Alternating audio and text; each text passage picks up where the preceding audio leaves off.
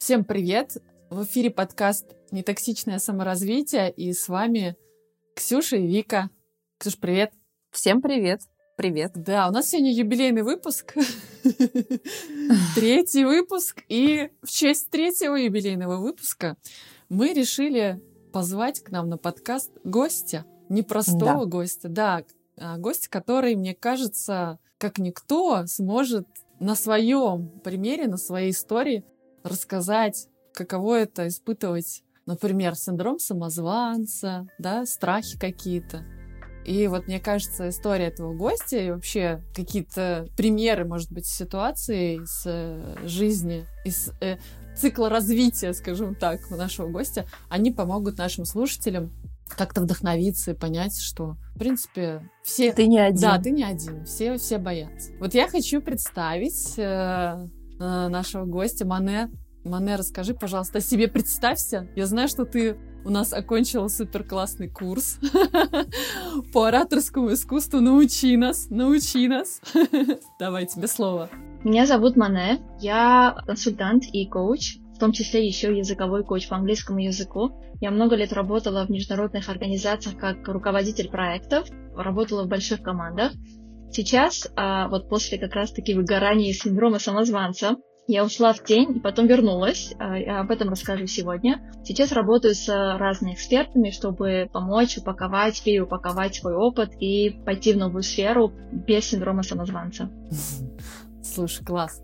А давай мы тебя немножко введем в курс дела, да, ну, в любом случае ты слушал наш подкаст, uh-huh. и мы разговариваем о самооценке, о том, с какими сложностями люди сталкиваются в процессе э, достижения своих каких-то целей, да, развития. И вот мы первые два выпуска говорили в теории, да, вообще, что такое самооценка, какие существуют инструменты. У нас с Ксюшей разный подход. Э, я такой больше когнитивно-поведенческий, а Ксюша у нас чувственная женщина. Да, Ксюша?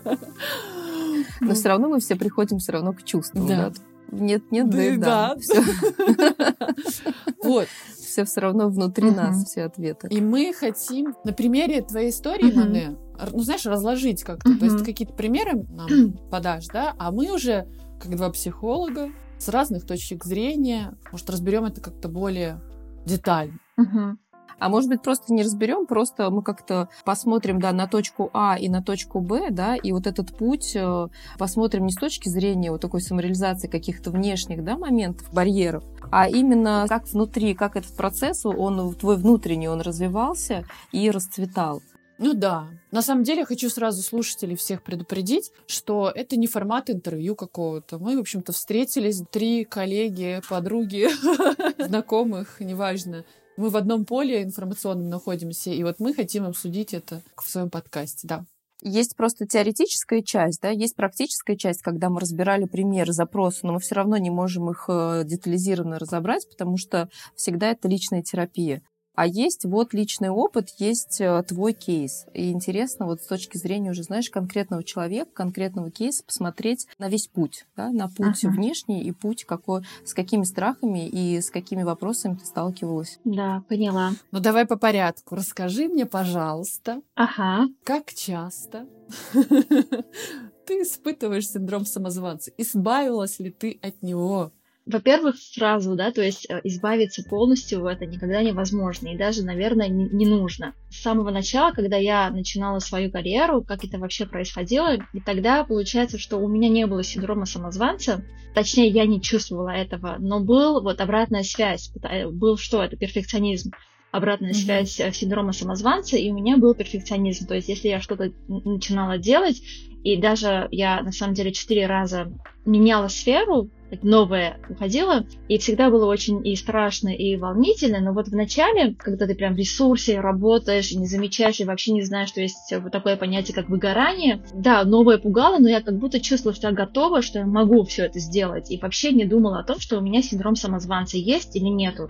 Даже я не знала, что вообще такой синдром существует но был перфекционизм. Получается, что в течение десятилетий просто ты работаешь на износ, угу. стараясь сделать все максимум идеально, и не замечаешь, что уже другая сторона потихонечку оно начинает проявляться, потому что чем больше ты делаешь, тем больше ты теряешь энергию, теряешь ресурсы, И где-то ты уже понимаешь, что не дотягиваешь делать идеально, как нужно было, как раньше ты делала. И вот тут уже начинает проявляться вот эта обратная сторона. То есть перфекционизм уже меняется на синдром самозванца.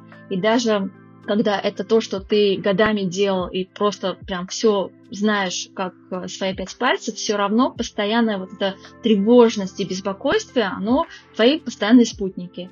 Я вообще это называю, знаете, э, треугольник печали, синдром самозванца, нарциссизм и перфекционизм, потому что они действительно очень сильно связаны, вот, и это все заканчивается выгоранием.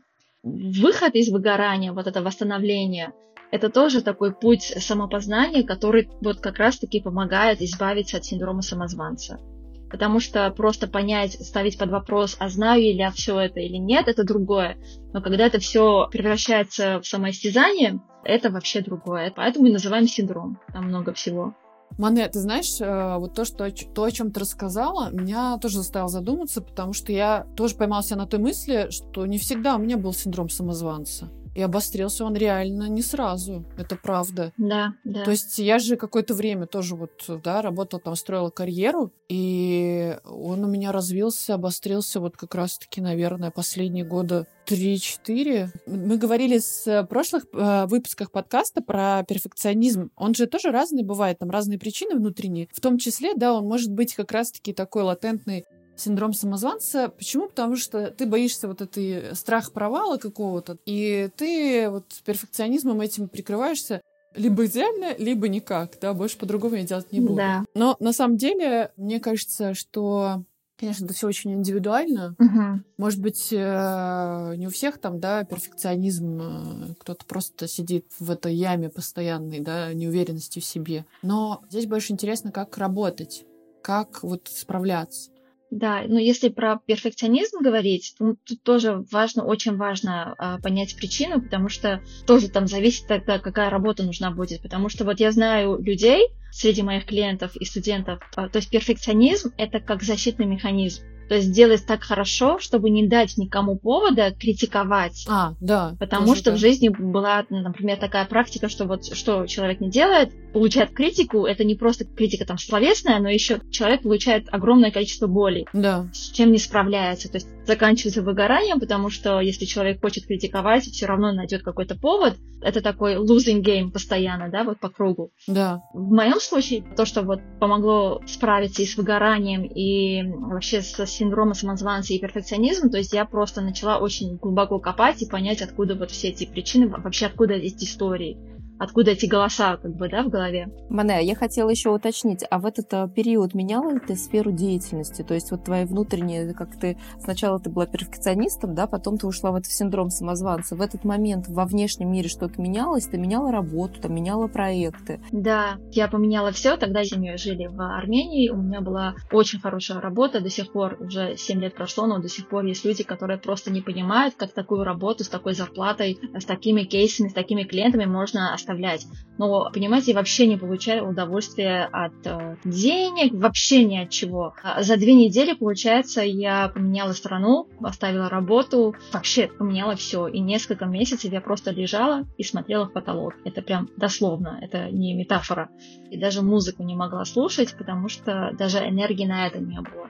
И после этого я просто выбрала то, что на данный момент было безопасно для меня, для меня, то есть минимум энергии, было очень интересно, это языковой коучинг по английскому языку, и более того, то есть я избегала тех моментов, которые напоминали мне о работе, об офисе, да, то есть проекты, то, чем я раньше прям жила просто. И получается, понадобилось несколько лет, чтобы опять вернуться тому, что я люблю на самом деле. Как ты это понимала, что э, ты же выбирала вот эту готова вернуться? Да. Когда уже в, в языковом коучинге стало тесно, то есть я уже начала замечать, что как-то мне уже неинтересно, то есть чего-то прям остро не хватает, и э, вроде бы я люблю, это тоже такой очень интересный проект и интересная работа, но вот постоянно это ощущение, что я не на своем месте. И вот как раз-таки тогда тоже почему-то вот опять я начала чувствовать синдром самозванца. Угу. А, это вот тоже интересно. Закономерность. Да, да, да, да. Да, твой личный рост сопровождается синдромом самозванца. Да, да, да. И это тоже, кризис. да, вот кризис нужно либо в новое, да, или вернуться куда-то еще, или то есть чего-то не хватает, нужно понять. И так как уже был опыт, я не запаниковала, у меня как бы своя методика есть. Методика, а, поделишься? Это, да, да, конечно. Во-первых, это рефлексия. Уже несколько лет я веду журнал рефлексии. Очень сильно помогает и просто прекрасный инструмент. Действительно, жизнь вот до и после. И просто вот зафиксировала все свои эмоции, как карту составляешь, карту эмоций, состояний.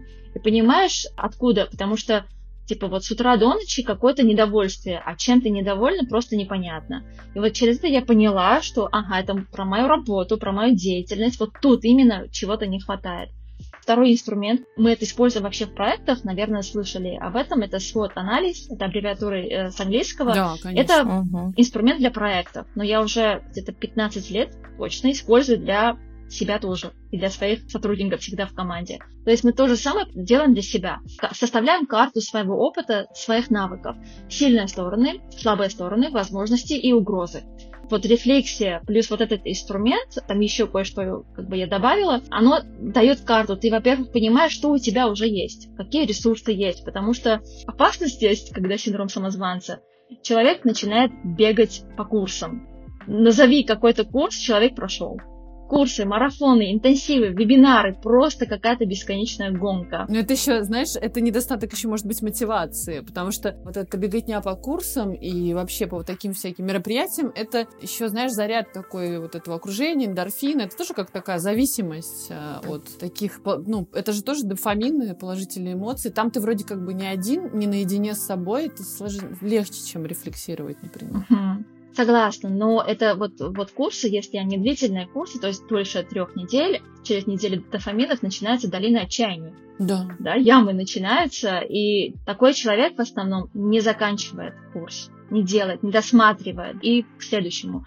То есть тут это синдром самозванца, что мне нужно вот это, вот это, ну плюс еще с дофамином, что нужно дофамин обеспечить себе. Как бы человек ищет, то есть мне нужно еще вот это научиться, вот этому научиться, и потом я буду готов работать и так далее, и так далее. Да, здесь добавлю, здесь, наверное, очень важно в эти моменты понимать, для чего ты это делаешь, да, ты идешь на этот курс для чего. И после того, как человек ответит на этот вопрос, для чего, чтобы что, да, чтобы опять для чего. И вот так вот можно уже прийти именно к тому чувству, к той эмоции, от которой человек и убегает. И получается, что мы очень часто этими курсами пытаемся закрыть эту дыру, которая вот э, то, что с чем нужно нам и поработать. Мне кажется, в прошлом подкасте, да, мы с Виком с тобой это уже обсуждали, что мы не, мы не вся эта эмоция, мы не все это чувство. Хочу пошутить, мы можно? достаточно Ксюш? многомерно. Давай. Мы сейчас говорим про очередное обучение. А знаете, об этом говорят э, две девушки, которые из обучения не вылазят. Но нам Вообще-то три. А, ну, в принципе, у нас, у нас У нас очередь. очередь, У нас мы уже до очередь. сентября расписали. Это не хорошо, не плохо, это я потому, что когда ты человека вот это тоже спрашиваешь, а зачем еще тебе вот этот курс, А, или вот когда я набирала группу артефакты тоже, да, там вот многие пришли, я не взяла. То есть, когда ты задаешь вопрос, а зачем этот курс, иногда человек говорит, вот хочу вот это, а это у него уже есть. Мгм. Заново, это как вот купить одну и ту же юбку или там платье десятый раз. Поэтому очень важно, когда то есть человек говорит, вот, я недостаточно хороший специалист, и мне нужно, например, там прокачать какие-то навыки именно вот по skills, да, то есть по своей профессии. Это понятно. Но когда человек говорит про такое качество, которое у него уже есть, более того, он с этим э, навыком уже много-много раз решал задачи определенные, и у него уже есть твердые результаты. И когда человек не верит, не видит это и идет опять тратить э, ресурсы, время, деньги и так далее на вот это, это уже плохо. И это тоже вот про синдром самозванца. То есть у него что-то есть, он это не видит. Я называю это как сундук драгоценностей, а он не видит, он считает себя нищим. Давай э, вернемся, да, к твоему Ага. кейсу.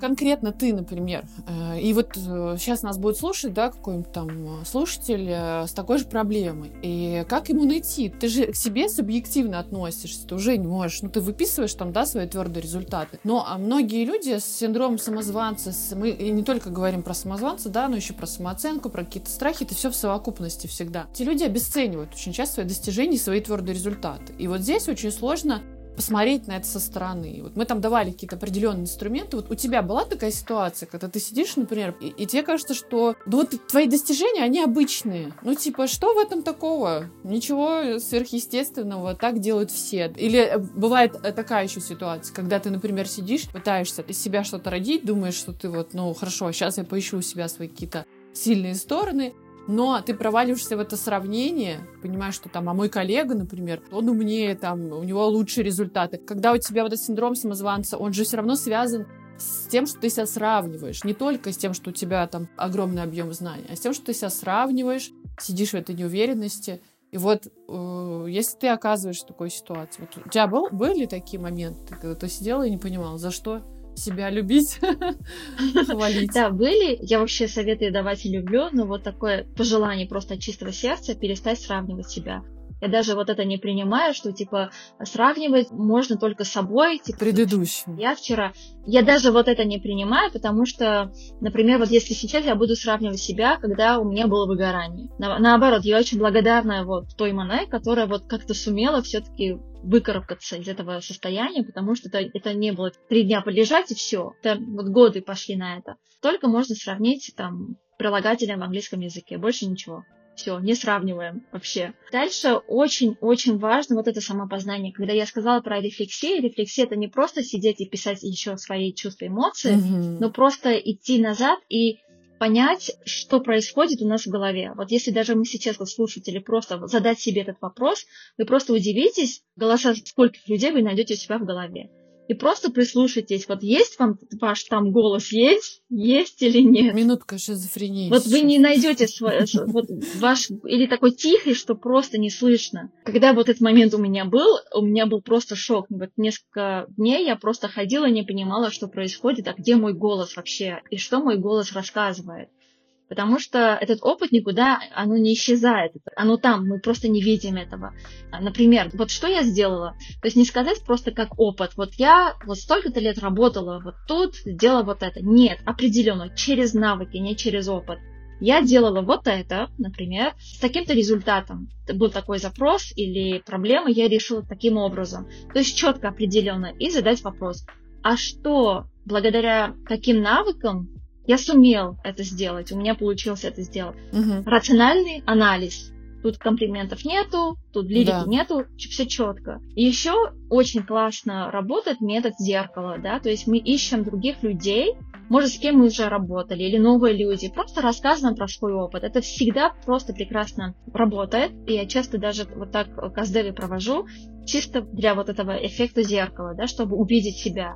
Попросить обратную связь, э, с кем вы работаете. Вы... Э, иногда это страшно, но после, а почему я это раньше не делала, типа, вот почему? Таким образом мы свои вот эти слепые пятна, слепые зоны, да, исследуем. Да, да. И просто потом, когда люди говорят какие-то хорошие вещи, и ты говоришь, о, спасибо за комплимент, люди говорят, что это не комплимент, это то, что мы видим. То есть закрыться в себе – это не решение вопроса, наоборот, нужно выйти в мир и принять, окей, у меня синдром самозванца, хорошо. То есть не бороться с этим, нам нужно антибот создать, да, вот баланс, потому что с этим не бороться, это то, что вот внутри, глубоко внутри.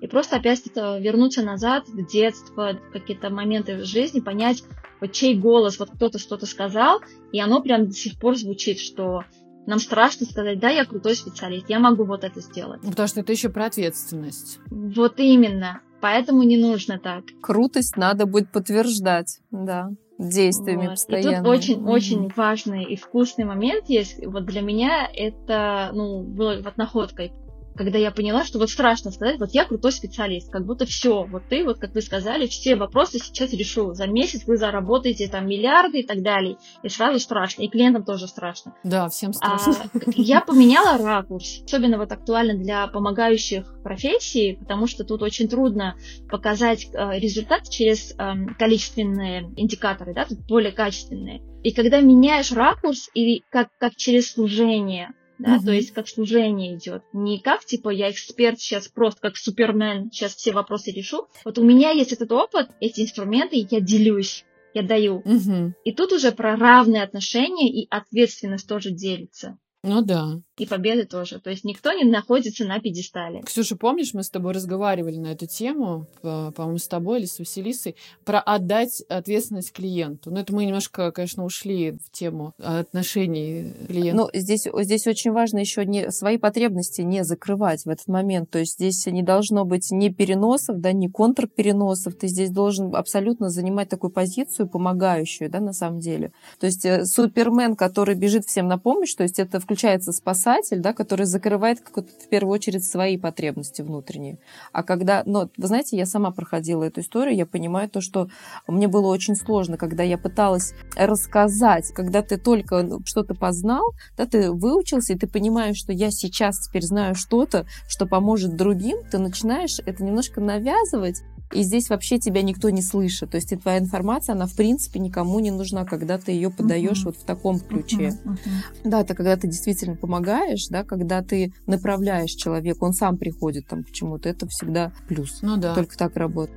Мане, я хотела тебя вот что uh-huh. спросить по поводу крупных проектов. Хочу сформулировать. Дело в том, что любой человек, который начинает развиваться в какой-то новой сфере или как-то пытается развиться в своей старой сфере, но в новом ключе, соответственно, у него возникают страхи. И там уже синдром самозванца, там уже все вместе. И вот у тебя, оказывается, был очень крупный проект, о котором ты умолчала. Не знаю, по какой причине, поделилась недавно в социальных сетях, когда, да, начала себя презентовать уже по-новому. Вот скажи, пожалуйста, во-первых, расскажи коротко о своем проекте, и расскажи, пожалуйста, вот с чувствами, с какими ты сталкивалась. Это очень важно не только с чувствами, вообще как ты с этими страхами, со всеми этими проблемами разбиралась, потому что все равно же это огромная ответственность. Расскажи нам, пожалуйста. Да. Проектов было много, все большие, и в основном это все были проекты э, на развитие, там была и психология, и социальная сторона и образование. Проекты были большие, очень многомиллионные. Там был проект, про это расскажу коротко, что было вообще для меня такое новое, потому что нужно было работать со звездами, угу. И проект не получался, не двигался просто. И нужно было с этим что-то сделать, и я взялась продвигать э, проект и поработать именно со звездами. И тогда вот как раз-таки было очень много страхов, потому что я вот, вот этого не делала до этого. Я понимаю то, что я прям, знаешь, с интересом слушаю, а что не так? Вроде бы все, все так классно, да, проекты развивались, ты в этом принимала активную участие, да. А что, что не так? Вот к тебе приходит с этим проектом, тебе говорят, Мане, вот есть такой проект, твои чувства, эмоции в этот момент, ну, тебе надо делать. Ты же не, не сказал сразу, о, конечно, я беру, все легко. Как тебе это? Было, ну, есть... было. Мне было очень страшно, и я... Твои чувства личные, да. вот меня больше Мне было очень страшно, я сказала, не, я не могу, потому что я вообще, ну, на английском это называется advocacy officer, advocacy, ну, типа человек, который вот создает вот это все и собирает важных, знаменитых людей и организовывает вот эти проекты, которые про них все говорят скажем так, да, вот нужно вот создать вот такой резонанс, чтобы все говорили да. об этом. И вот тебе чтобы люди шли. А ты вот. боишься? Мне было очень страшно, мне, мне было очень страшно, и я хотела отказаться. А чего ты боялась? Потому скажи? что у меня, во-первых, опыта не было, то есть у меня не было опыта, что типа я это сделала. Ну, у меня есть позитивный опыт, это моя поддержка, этого у меня не было. И мне сказали, нет, типа вот только ты можешь сделать. В общем, я попросила там неделю подумать, и я такая сижу, и я понимаю, что мне не нужно бороться со страхами, потому что у меня нет оружия против страхов. И я такая, типа, а что у меня есть? И я начала просто анализировать, то есть когда мы контекст убираем тему, вот представим, что мы убрали вот эту важность угу, и просто говорим, да, есть сложный проект, угу. да, есть сложный проект, неважно это какой проект, просто сложный, нужно сделать. Я просто начала опять анализировать, а какие у меня навыки есть уже, которые я уже применяла, и тоже решала сложные задачи. Я выписала вот такой список сделала, что у меня есть вот это, вот это. То есть я вот просто поняла, что у меня есть, угу. что мне поможет сделать, и прям такой арсенал создала. И потом смотрю, что уже не страшно. Ну, в какой момент ты поняла, что уже не страшно? В какой? То есть я когда поняла, что у меня есть инструменты... Ты уже делала что-то? Или ты перед началом действия такая, ну все, не страшно? Перед началом. Вот эта неделя, когда я попросила подумать, я, я не просто вот сидела вот так, угу. типа, все, мне не страшно. Нет, не так. Я, я работала. Вот эту неделю я работала. Я составила список, что у меня есть, потом составила список, от чего не хватает например, мне не хватало контакта, то есть типа там... Смотри, это если формулировать коротко, то ты ела слона по частям. Ты ушла от большой вот этого результата, от цели, да, а в понимании шагов, маленьких шагов, что ты можешь это не сделать. Это, это не просто про шаги, это про стратегию.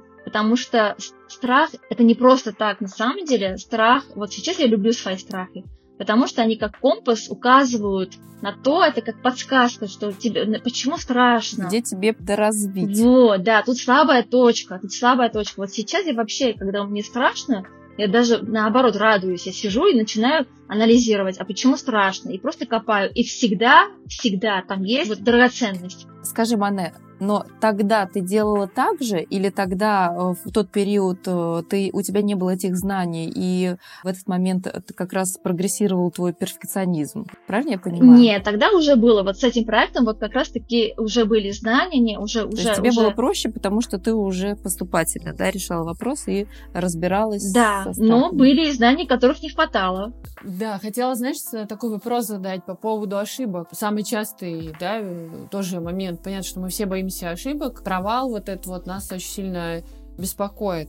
И вот мы с Ксюшей э, в прошлых выпусках говорили о том, что важно разрешать себе ошибаться. Право на ошибку. И вот скажи, пожалуйста, это знаешь для слушателей, потому что это очень важная история. Я когда общаюсь с своими новичками, менеджерами, которых я обучаю там, да, или как раз-таки психологическая их подготовка, там это самый такой яркий страх, что они ошибутся, кого-то подведут и так далее. Здесь история про то, что невозможно стать классным специалистом в чем-то, не ошибаясь. Как твоя эволюция проходила, исходя из этих всех проектов, которые ты делала, вот в ошибках. Понятно, что сейчас мы такие смелые, да, там, своим страхом в глаза смотрим. Хотя, кстати, я хочу сказать, что у меня до сих пор остаются страхи, которым я, ну, не могу посмотреть в глаза, и это нормально uh-huh, тоже.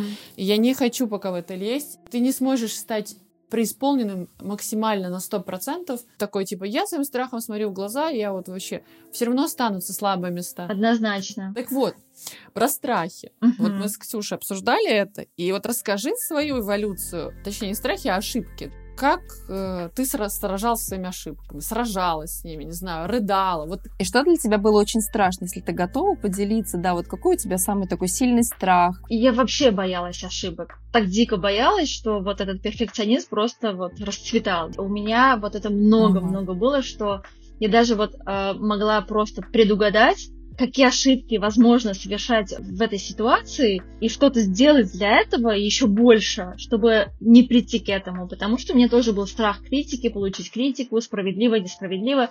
Это было очень страшно. На самом деле, вот сейчас я так говорю, что вот, или тогда тоже как бы научилась не как бы бороться со страхами, а просто анализировать. Но это не всегда так гладко идет, так гладко работает, потому что Например, после этого был проект, я отказалась, потому что было очень страшно. Был проект, я не отказалась. Отказывалась? Да, Подожди, вот да, смотри. Причем тоже. у тебя были предложения, да, и ты да, отказывалась да, от такое тоже было. Угу. И на самом деле, вот, наверное, только сейчас я могу сказать, работа с психологом, я уже больше года нахожусь э, в терапии, вот, наверное, вот это помогло, потому что я, благодаря этому, я действительно нашла корень вот страхов. Корень зла.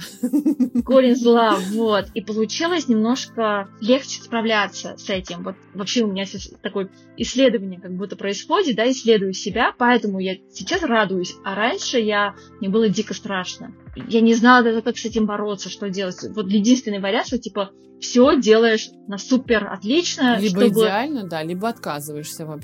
Но да. в основном я не отказывалась, чаще всего я делала, но поэтому как бы это закончилось э, очень грустно, выгоранием. Расскажи, у тебя были ошибки, от которых ты опускала руки и такая, все, типа, я больше не буду этим заниматься? Ну, ты, может быть, потом и возвращалась, но в моменте тебе казалось, что все, мир обрушился, и ты Нафакапила так нафакапила. Да, называется. было такое, и ты все, типа, все, я, я уезжаю, типа, на какой-нибудь остров жить, там все, я вообще ничего не, не буду делать, ничего не хочу. Да, было. Как ты вот, вот решала эту проблему? Ну, либо ждала, пока вот этот ураган внутри просто успокоится, либо возвращалась и пыталась, ну, как-то решить проблему, исправить то, что можно исправить, понять. Вообще, я очень люблю анализировать, как вы, наверное, уже поняли. У меня это вот с детства. Я очень любила прям сидеть, смотреть, например, там люди веселятся и просто анализировать, понять, исследовать. Я вообще археологом хотела стать в детстве, наверное, не, не просто так. Вот это что-то внутри есть, да, вот прям исследовать, найти что-то, докопаться. докопаться. Да, да. Пыталась просто понять, а что сделать, чтобы в следующий раз вот не повторять этих ошибок. Но вот страх ошибок это вот, наверное... Ну... Он присутствует сейчас. Он же есть все равно сейчас. Конечно, конечно. На самом деле, вот я про терапию хочу сказать, может быть, Ксюша меня потом дополнит. Uh-huh. Терапия, я думаю, отдельно как-нибудь потом какой-нибудь выпуск сделаем, но сейчас тезисно. Поход к психологу, терапия, они не дают вам а, идеального какого-то состояния. Это не значит, что вы станете перманентно счастливым человеком, который будет ходить улыбаться, у него все будет легко получаться, познаешь себя, полюбишь себя. Нет, ребята, такого не будет. Это не так работает. Терапия дает вам внутреннюю силу, опору справляться с вот этими трудностями. То есть у вас также будет что-то, возможно, не получаться, но просто вы не захотите это бросать, а вы сможете справиться с этими тяжелыми чувствами, преодолеть это или лучше себя понимать. Ваша жизнь, она не то чтобы станет проще. Она не станет проще, конечно, она станет многограннее, и вы это заметите. Она проще не станет, потому что задачки будут интереснее, потому что когда ты себе разрешаешь сделать там небольшой шаг, да, потом тебе становится уже просто, и ты делаешь уже что-то более интересное, более масштабное, и немножко себя так расширяешь. Да, я добавлю то, что в терапии вы работаете своим внутренним напряжением, потому что невозможно быть в напряжении внутреннем и что-то делать грандиозное вовне. Угу, из дефицита. И да. когда ты, да, из дефицита, то есть вот, вот здесь и происходит выгорание, потому что внутри борьба, вовне э, желание э, сделать идеально, а где во всем этом я. Э, я, да, и где моя вот эта внутренняя опора и целостность. Нет, потому что здесь я жду оценки, внутри я борюсь сама, сама с собой. И получается, что энергии очень много на внутреннее напряжение, на внутреннюю борьбу мы тратим. А в терапии мы ослабеваем, у нас нет вот этого накала напряжения внутреннего нет, у нас есть понимание себя, и вот просто ты, ты течешь. Понятно, что также ты сталкиваешься со, со всеми же трудностями, но просто с, с большим пониманием. Мир перестает быть э, черно-белым, вот это дихотомическое мышление, когда у тебя либо черное, либо белое, либо перфекционист идеальный, да, вот, либо да. я тогда отказываюсь делать. У вас мир меняется, он да. становится действительно разноцветным. И страх, он присутствует, но ты уже знаешь, как действовать согласно этому страху. Угу. Конечно, можно и без психотерапии, но это путь подольше. Однозначно. И не факт, что ты придешь.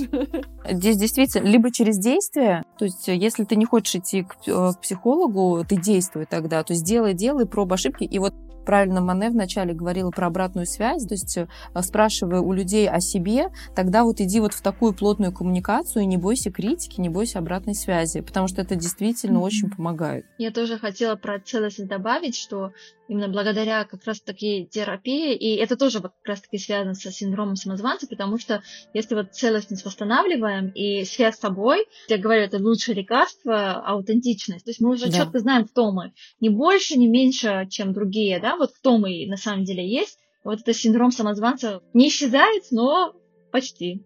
Но ты даешь себе здесь возможность действовать, ты все равно ты себе позволяешь да, больше. Да. Когда ты принимаешь себя, вот свою аутентичность, ты действительно ты такой, я вот такой, и я вот могу сейчас здесь вот не знать, э, не поддержать диалог, uh-huh. например, да, то есть, а потому что я некомпетентна. То есть ты присваиваешь себе не только свои какие-то таланты, но и некую некомпетентность, например, в каких-то вопросах тоже ты разрешаешь согласна, себе чего-то, например, не знать. И это тоже uh-huh. хорошо. Да, и новые возможности появляются, потому что когда мы говорим, вот я этого не знаю, всегда появляются интересные люди, которые вот это предлагают.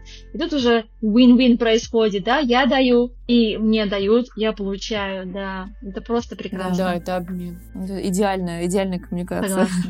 Девочки, я хотела еще, знаете, такие инструменты. Вот э, то, что вы сказали, да, собирать обратную связь э, от э, окружения. Можно ребятам, менеджерам, когда там мы, скажем так, психологическую работу проводим с новичками, uh-huh. я даю им упражнения, потому что им очень сложно э, найти в себе что-то. Ты же не можешь за одно занятие там сказать, сейчас мы аутентичность твою найдем, uh-huh. да?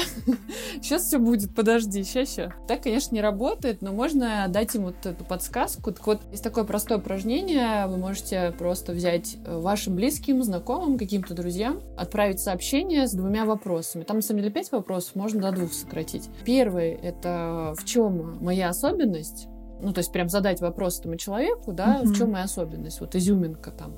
И второе, это что бы ты потерял, если бы не знал меня. Мгм.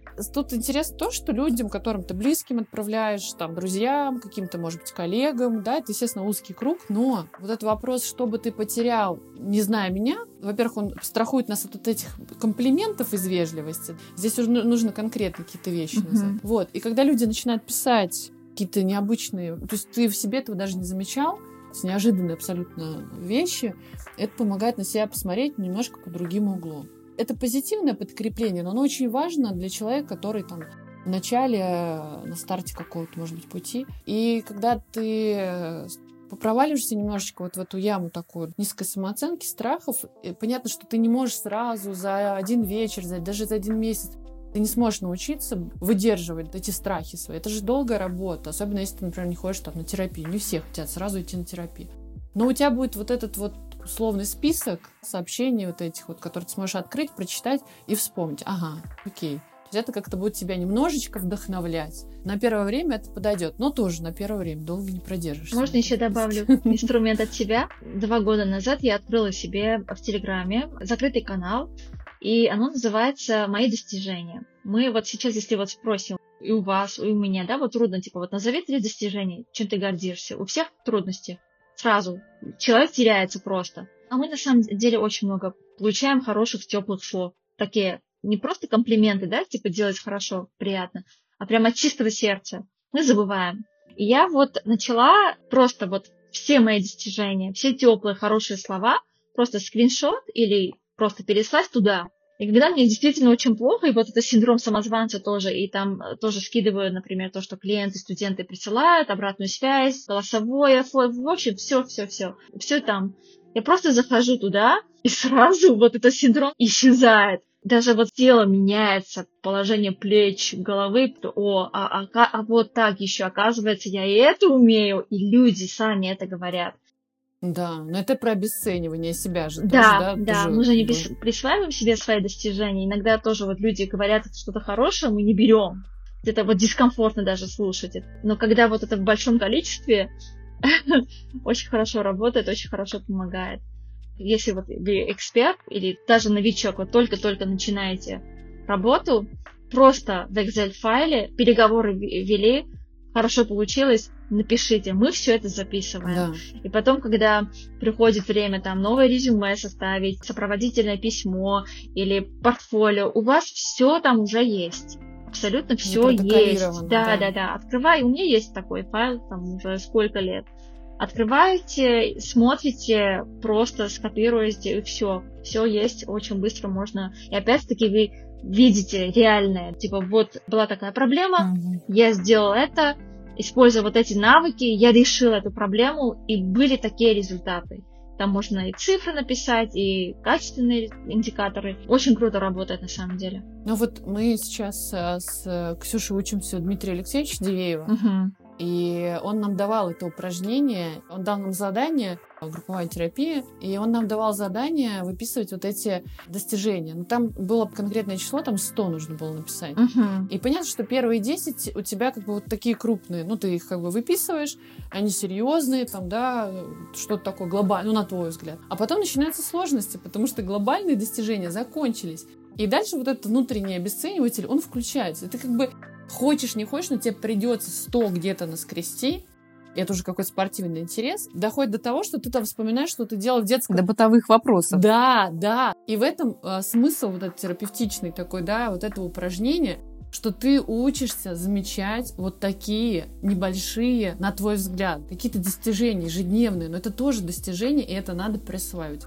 Ты такой список составишь, это будет очень тяжело. И чувства там, помимо того, что мы просто записывали, мы еще фиксировали свои чувства, ощущения. И это был просто ужас. Я тогда столкнулась со своим вот этим внутренним критиком-обесценивателем настолько сильно. Мне кажется, я вот так глаза в Просто. глаза с ним, лоб в лоб стояла, потому что ты как бы не можешь родить никаких больше достижений, вот у тебя вот эти мелочи какие-то.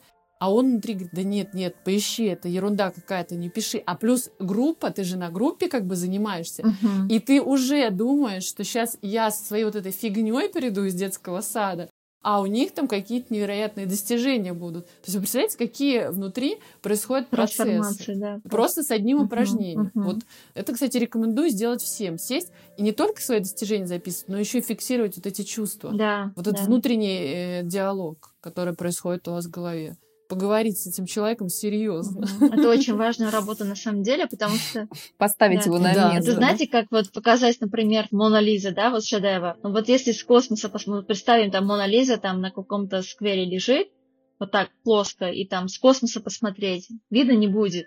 Да, Ценности да, видно. Да, вообще. но она же шедевр, вот, конечно, вот. да. нужно просто, вот именно, и это просто про расстояние. Вот я поэтому говорю, что вот лучше лекарство восстановить контакт с собой, связь э, со своей суперсилой, чем уже родились. Это, это там, это не потеряем. Это, ну там, да, можно развивать, но это все. Как ты к ней приходила, к этой своей суперсиле? Потому что э, мы все об этом говорим, да, это очень важно, понимать себя, понимать свою аутентичность. Но как вот понять свою суперсилу и присвоить себе ее? То есть мы всегда можем сказать, что да, она есть, но как вот ее почувствовать? Просто я говорю, что такие вещи, когда ты себе не просто присваиваешь в голове, а тебе и телесно это надо прочувствовать, потому что это все закладывается, не просто ты это проанализировал, ты это записал, но тебе надо это вот прожить. Когда ты себе присваиваешь, когда у тебя уже нет этого напряжения, то эти мысли, они ложатся и на легкое тело, и в голову. Тогда все, вот тогда оно с тобой. Тогда от тебя уже это не уйдет, да. А когда ты просто это увидел, написал, это не всегда твое. Присвоение, очень важно это присвоение. Вот как, как ты присваивала Согласна. себе свою Это вообще очень важный момент, потому что вот тут многие теряются, не понимают, вот, вот как дальше, дальше что, вот окей, анализировали, а что с этим? Вот нужно практиковать. То есть первое, самое важное, это самоанализ, а, и терапия тоже тут помогает, но еще очень важно вот то, что мы нашли эти результаты, на практике использовать, использовать с другими людьми. Людям нужны люди. А, даже вот эти таланты или суперсилы, то, что у нас есть, это не просто для нас, а это для того, чтобы мы помогли определенным людям, да, это такое взаимосвязь должна быть. Практика обязательно, то есть выйти в люди, найти своих клиентов, пусть это будет один человек просто, взаимодействовать, работать попробовать эти инструменты, чтобы тоже для себя создать позитивный опыт. Вот мне почему было, например, так страшно, потому что я вот смотрела назад и не видела такого опыта, и мне становилось там вдвойне страшно. И когда мы через маленькие шаги создаем позитивный опыт, на практике это все делаем, мы присваиваем уже кожей, чувствуем, что да, действительно, я это могу, у меня это получается. И каждый раз, не типа вот один раз сделали и все. Это так нужно жить и работать, потому что это тоже процесс развития. Знаешь, а, тут еще важный такой момент создавать позитивный опыт, но нужно не забывать про негативный опыт, который в любом случае существует. Подушечку себе подстелить безопасности, да? А, а не случайно в него да, попасть. Да, да, да. Здесь же получается такая ситуация, когда ты начинаешь, например, действовать, э, неважно в какой сфере, у тебя, естественно, будут достижения, но и будут факап какие-то. И есть вероятность, что, например, когда ты новичок, еще неопытный, у тебя, скорее всего, факапов будет чуть-чуть больше, чем достижений. Возможно, не факт. Многие вот на этом сыпятся. У них сразу приклеивается вот это клеймо, что я там неудачник, у меня ничего не получится. Даже одной ошибки некоторым достаточно. И присвоить свои ошибки это очень легко. То есть все, даже чужие ошибки можно себе присвоить. Многие от этого страдают. Здесь проблем в присваивании ни у кого практически нету, да? Угу. То есть у новичков, я имею в виду, да, кто вот только свой путь там условно начинает. И вот здесь важно обозначить тот момент, что и ошибки себе нужно, да, присваивать но их нужно присваивать грамотно. Не нужно uh-huh. брать на себя то, что вне твоей зоны влияния. То есть, если ты где-то налажал, что-то у тебя не получилось, в какой-то там сфере, не, не знаю, в личных отношениях, где угодно. Ты тоже, да, садишься, анализируешь, ты действительно должен посмотреть максимально объективно, это, конечно, сложно, но разграничить вот эту зону влияния свою, где ты действительно мог что-то сделать, uh-huh и зону влияния другого человека или обстоятельств или еще что-то, да, то есть это важно разделять, потому что очень часто люди на вот своем каком-то пути развития в какой-то сфере, они присваивают на себя, забирают всю вот эту ошибку. И, конечно, положительный опыт здесь нивелируется, потому что плохое, наш мозг эволюционно так устроен, что он на плохое реагирует мощнее, чем на позитивное. Uh-huh, uh-huh. Так вот устроен наш мозг. Поэтому здесь вот этот момент тоже надо учитывать. Ну, тут, наверное, еще нужно сказать про позицию, детская позиция, типа, вот ошибка, и сразу закрываемся, а взрослый просто угу. ну, принимает, да, что это тоже, да, да, анализирует, это тоже как бы часть опыта. Позитивный опыт это тоже научиться жить с ошибками и совершать ошибки, и взять их, и дальше продвигаться. Это тоже опыт, потому что да, первый раз очень больно, когда, например, получаем критику, да, или негативную обратную связь. Но потихонечку угу. мы учимся. Тут просто главное понять, что ошибка это не означает, что вот проблема Всё, это не мы, света, да, конец, да, то есть да. мы проблема, это не мы проблема, у нас есть проблема, у нас есть ошибка, и это не конец жизни, конец мира, то есть нет, со мной все в порядке, с нами все все в порядке, да, это ошибка, это мой поступок или проступок или и со всеми так бывает. Я понимаю, почему сложно, потому что вот, например, смотрите на запад, в западных э, школах во многих в начальной школе дети пишут с карандашом чтобы была возможность исправить. Да, причем исправляет. Нас заставляют То есть ребенок учится не только переписывать, а за там вторую ошибку, которую ребенок исправил, снимает один балл. Я когда вот это да, первое увидела, да. у меня был такой шок.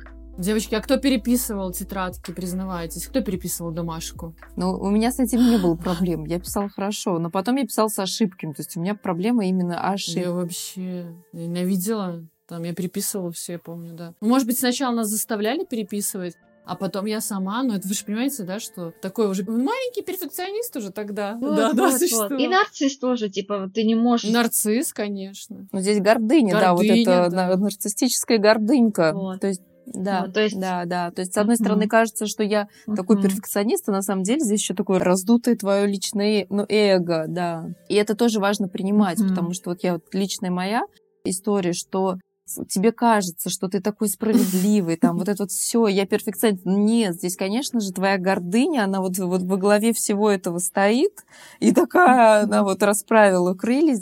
И это, кстати, про сферу влияния. Когда ты думаешь, что вот только ты во всем угу, виноват, да. здесь помимо того, что ты, ты такой решил взять ответственность за всех, да, но при этом параллельно ты себя и центром вселенной делаешь. И это, к сожалению, с детства просто вот, вот, вот вбивает в нас. Да, да. Mm-hmm. Это вот э, те, yeah. кто с гордостью говорят. Я, кстати, говорила раньше с гордостью, что ой, да я перфекционист. Я перфекционист. Тоже. И я, я, я обожала себя называть Просто я считала, я еще могла это, знаете, так с такой гордостью.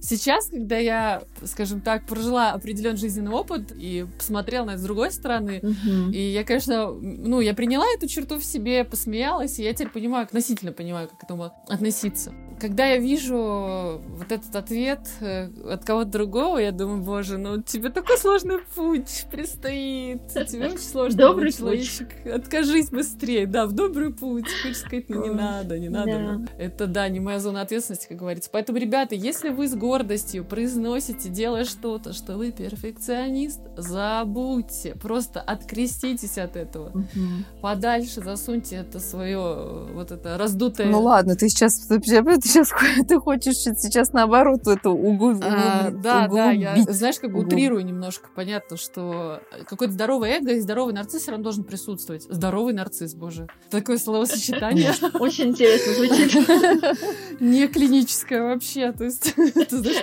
как два антонима здоровый и нарцисс. Вот.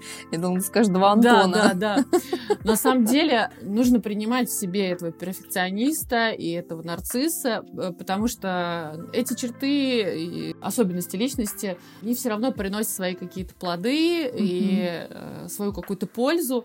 Просто их нужно, ну, не то чтобы контролировать, с ними надо уметь жить. Потому что если перфекционист э, нарцисс захватят полностью твое сознание, то, конечно, будет сложно. Ты будешь постоянно жить вот в этом парализованном состоянии, что либо идеально, либо никак к сожалению, будет ну, сложно. Критика будет потом с каждым годом, мне кажется, восприниматься все сложнее и сложнее. То есть это же все усугубляется всегда с возрастом. Mm-hmm. Ну и полярность, да, ты потом да. либо во все тяжкие, всё, либо, да. ну, либо в другие все тяжкие, да. То есть у тебя либо все, либо ничего. Либо идеально, либо да, никак. Мане, расскажи про выгорание. Как у тебя, почему у тебя оно произошло? Вот из-за перфекционизма, потому что вот э, все нужно сделать на отлично. На отлично огромные ресурсы идут на это. И плюс еще вот это синдром хорошей девочки, что нельзя отказать, нельзя сказать нет. Вот у меня до сих пор такая привычка, телефон всегда на беззвучном.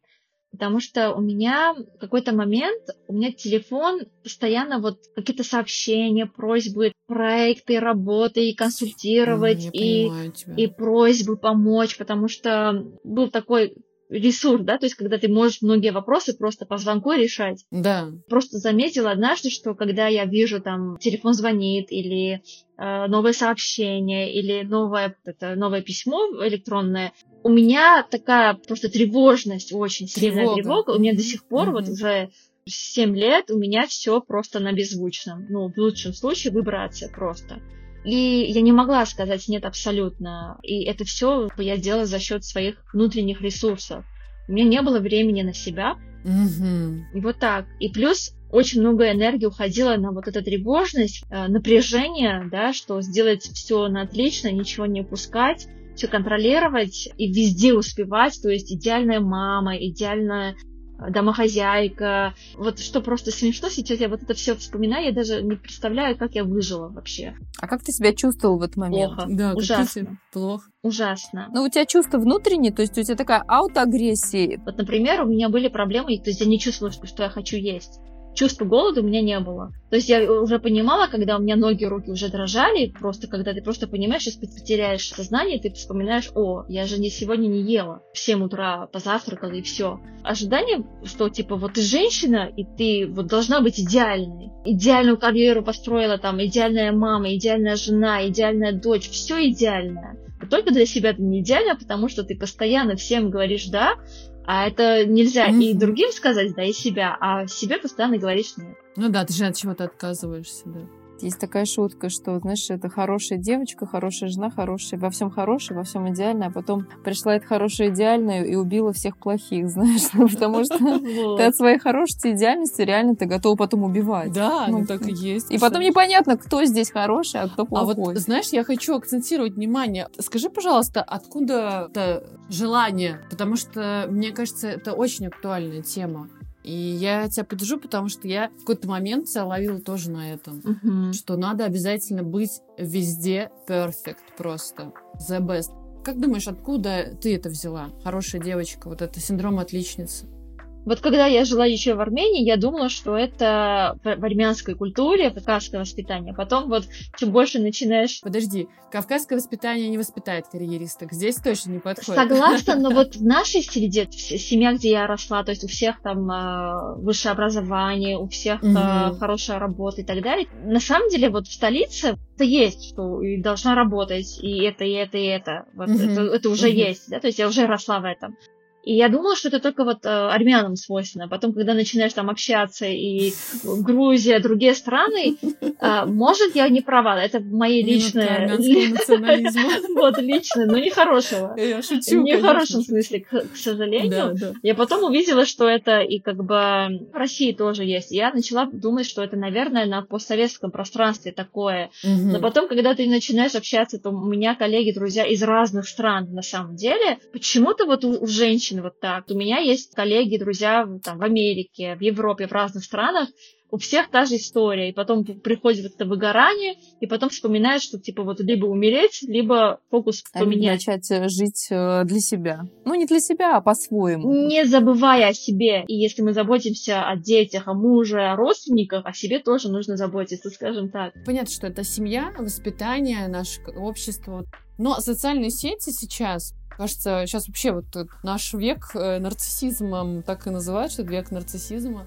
Общество, да, то есть нарциссов, и э, вся эта история с социальными сетями угу. и с трансляцией вот этого успешного успеха мы обсуждали с Ксюшей вот эту историю. И мне кажется, хочешь не хочешь, но ты реально поддаешься этому влиянию. Если особенно ты неустойчив вот в своей какой-то самоценности, самооценке, да, там, аутентичности, не, недостаточно еще ты себя там условно изучил, мне кажется, это очень сильно влияет, давит. Да я, я сама вам честно хочу сказать, что иногда я встаю просто с утра, и там э, смотрю какие-то блоги. Раньше была подписана там на ребят, которые меня как бы мотивировали. В какой-то момент я поняла, что я больше не могу на это все смотреть. Uh-huh. Ну, типа, ты встаешь утром, и реально там все уже сделано, все дела, а ты еще только вот так вот глаза протер, едешь в этот офис, и у тебя вот эта постоянно тревога, что ты что ты не успеваешь, что ты не достиг. И тоже, кстати, проваливаешься вот в эти истории там с самооценкой, с синдромом самозванца. А сейчас, допустим, когда ты специалист уже в какой-то сфере, да, сложился, по-любому есть всегда коллеги мощнее тебя, умнее тебя, всегда есть кто-то лучше. Да, и, и всегда вот будет. Трансляция только идеальной стороны, она загоняет тебя в некие рамки, что мне надо быть все время лучше, лучше, лучше, лучше, лучше. Понятно, сравнение, это все, но мы живем в социальном обществе, все равно мы видим этих людей в социальных сетях, везде. Ты не можешь закрыться от внешнего мира. И вот здесь важно себе дать понять и принять эту мысль, что я иду своим путем. Угу. Какой у меня путь? Может быть, он чуть медленнее, чем вот у кого-то там. Может быть, он чуть сложнее и более извилистый. Но это мой путь. Вот я иду своей дорогой. Все, я иду, как мне идется. И кто-то как-то по-разному пойдет по ней. Мне кажется, здесь тоже важно отдавать себе отчет в этом. Не согласна, да. Да, мне кажется, это касается всех, кроме спортсменов. Потому что если, да, если профессиональный спортсмен будет говорить, я иду своим путем. Ну, есть отдельная психология спорта, да. Ну, это отдельная психо... Да, просто надо это тоже обозначить. Спортсменов это не касается. А, не для всех профессий это, ну, так. Не актуально. Знаешь, как ты, Вика, сказала, особенно вот в декабре, когда все начинают э, делиться, типа, там, успехами за год, да, что успели. Да. Вообще, обычно я для себя, ну, смотрю, типа, что получилось, почему не получилось, что а, оставляю в этом году, что с собой, типа, беру в Новый год, да, то есть чем я буду заниматься, на чем будет фокус. В этом году тоже я написала, и потом, когда я зашла в Инстаграм и увидела, что там творится, я такая, я не буду добавлять в эту вакханалию. Да, да. Я не опубликовала пост, ну, просто для себя написала и оставила. Да, да. Потому что и потом, когда мы там со студентами, с клиентами говорили, я спрашивала, а какое у вас ощущение? Только людей сказали, что мы старались не зайти в Инстаграм да. лишний раз. Ты себе не... думаешь, боже, что, что я, я сидела... целый год? Вот именно. И я сидела в январе, вот этот Новый год, там, первый, второй и так далее. И я поняла, что мне даже неинтересно зайти посмотреть, ну, я как бы рада за всех. Но я поняла, что такой прогресс, если не хочу сравнивать, и более того, я такая, типа, я не идеальная, господи, я вообще никого не хочу вдохновлять, только себя. Это был такой глубокий момент для меня, такое освобождение, что типа я вообще не идеальная, я так далеко от не... вот идеальности просто вы не представляете. И вот в этот момент свобода просто пришла внутренняя и спокойствие. Я сделала хитрее. Я просто в итоге года выложила все свои завтраки за год, которые у меня были в этом в телефоне. Я просто сложила их в одно видео и типа итоги года. Все, ребят. Вот такие вот итоги. На самом деле, нет, история с итогами, она очень важна. Ну, неважно, куда вы будете публиковать их. Для кого-то это важно. Нельзя грамм, да, запрещен на территории Российской Федерации. Вот. И, соответственно, важно, почему важно прописывать результаты свои для себя, чтобы вы потом могли чекауты вот эти делать. У вас то точки, вы ставите вот эти поинты, да, или как это правильно. Ты смотришь э, год назад и видишь, как ты вырос, какой у тебя прогресс, он будет в любом случае. Mm-hmm. Я вот э, как-то писала э, в социальной сети у себя, то, что я случайно реально случайно, девочки, я нашла свой ежедневник Игоря Мана, ежедневника номер один, он так и назывался. Но это Игорь Ман так называл, это не я. Вот, это он, это он, он маркетолог номер один у нас в стране. И я нашла там свои цели, когда я еще работала в Москва-Сити обычным менеджером, я там, значит, ставила цели. Девочки, это было пять лет назад. Тогда вовсю процветал бизнес-молодость, вот это только начинались вот эти обороты, угу. да, с достижением целей и прочие истории, и это было пока еще непонятно, что-то новенькое, ну, больше, чем уже пять лет назад, и нужно было вот как раз-таки расписать эти цели на пять лет вперед, и я сидела просто в моменте, такая думаю, господи, ну как можно на пять лет планировать, ну, это так сложно, но я себе прописала, девочки, на тот день мне казалось, что я сумасшедшая. Я просто крейзи, потому что такие цели я написала себе. И что вы думаете? Я нахожу этот ежедневник, читаю эти цели. Все сделано. Ну, почти все, кроме английского. Помнишь, я тебе прислала тогда? Английский да. я до сих пор не выучила нормально.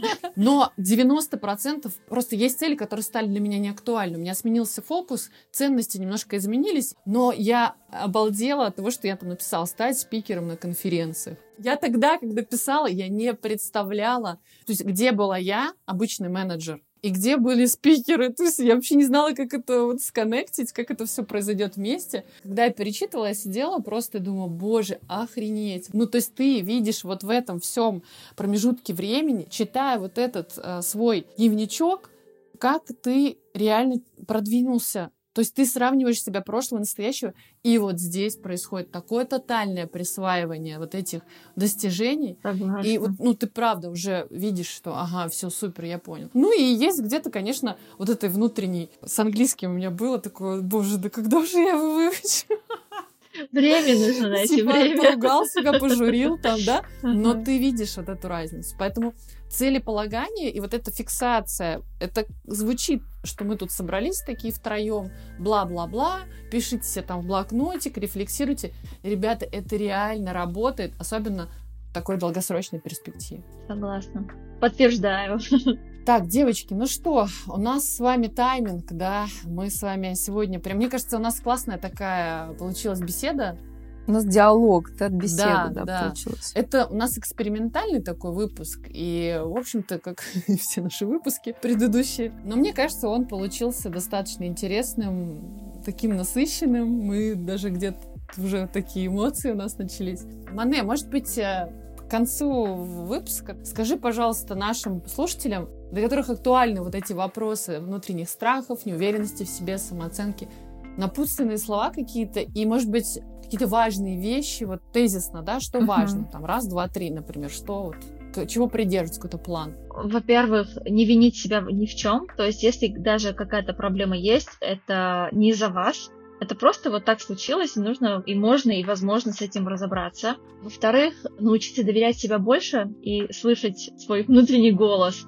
И даже лучше будет научиться повысить этот голос, вот, вот просто напряжение, да, и как, как хор будет, акапелла или который будет поддерживать. Самое, наверное, главное, вот когда что-то не так в вашей жизни, не смириться с этим, что вот что-то плохо, и так должно быть, так не должно быть. Мы, на самом деле, вот родились, созданы для счастья. То есть, если есть какая-то проблема, не застревать, не принять это, а вот хоть что-то сделать, хо- хоть как-то, неважно, вот хоть что-то, вот с кем-то а, попросить помощи, там, это терапевт, коуч или подруга, или кто-то еще, да, то есть хоть что-то каждый день, какие-то маленькие шаги для того, чтобы ну, восстановить вот это чувство, ощущение счастья. Оно внутри, на самом деле, оно ник- никуда не идет, не теряется, просто мы перестаем как-то ощущать, и последнее, наверное, все, что вам нужно, у вас уже есть внутри. Просто Да, нужно найти. Это важно. Мане, спасибо большое. Мы очень рады, что ты к нам пришла в гости. Вам спасибо, что пригласили. Спасибо Было очень большое, приятно. Маня. Да, рада была знакомству. Ксюша, давай подытожим с тобой, подведем какую-то черту под нашей беседой. Мы до этого тоже обсуждали тему самооценки и тему понимания себя, самопрезентации, развития. Хочется, наверное, сегодня после общения с Манес добавить не бояться контакта. И вот тема с обратной связью мне очень понравилась. Идите в контакт, да, то есть общайтесь. В коммуникации мы действительно себя познаем. И, не знаю, мне, наверное, хочется завершить такой фразой, я где-то ее прочитала, живите так, как будто бы вы живете свою жизнь второй раз. То есть, когда вы понимаете то, что мы боимся, а когда мы уже проживаем второй раз, мы, наверное, уже не так будем этого бояться и больше себе будем разрешать действовать. Вот можно немножко посмотреть на это, на все под этим углом, таким более, знаете, немножко даже от психологии я сейчас отошла, больше в лирику, да. Но хочется вдохновляюще закончить этот подкаст, потому что беседа была очень такая приятная. Мана, я тебе благодарю. Спасибо, что присоединилась да, к нашему подкасту. Спасибо, Было что очень пригласили. приятно. Кстати, это мой первый подкаст. Для меня прям А, мы рады, мы знаем. И Это наш. супер, мы рады, что мы первые. Да. Вика, ну а ты что скажешь? Слушайте, ну я хочу подытожить, да, ваши слова. Мне кажется, самое главное, когда ты впадаешь вот в такое какое-то состояние, турбулентное, назовем его, главное лекарство — это действие. Ключевое действие определить, и пусть оно какое-то маленькое будет, незначительное, сделать этот маленький робкий шажочек. Закрыть глаза и действовать. Что-то вот такое, знаете не замирать. То есть у нас есть несколько стадий реагирования на страх. Вот не замирайте, попробуйте что-то сделать. А потом увидите это правило, да, пяти минут. Нужно хотя бы пять минут uh-huh. поделать какую-то вещь, и ты в итоге втянешься, у тебя пропадет вот этот вот страх, проснется интерес. Поэтому, ребята, во-первых, мы очень благодарны, что вы нас постоянно слушаете, мы видим нашу аналитику, статистику, и она нас радует каждый день. Лайки, да. подписки. Спасибо вам огромное, и за обратную связь тоже, за ваши отзывы. Мы рады, что мы вдохновляем вас. И будем благодарны вам за обратную связь по этому подкасту тоже. Всем хорошего вечера, ну девочки. Что, Всем приятного встреч. прослушивания. Да, до новых встреч, ребята. Не бойтесь действовать. Пока. Пока-пока.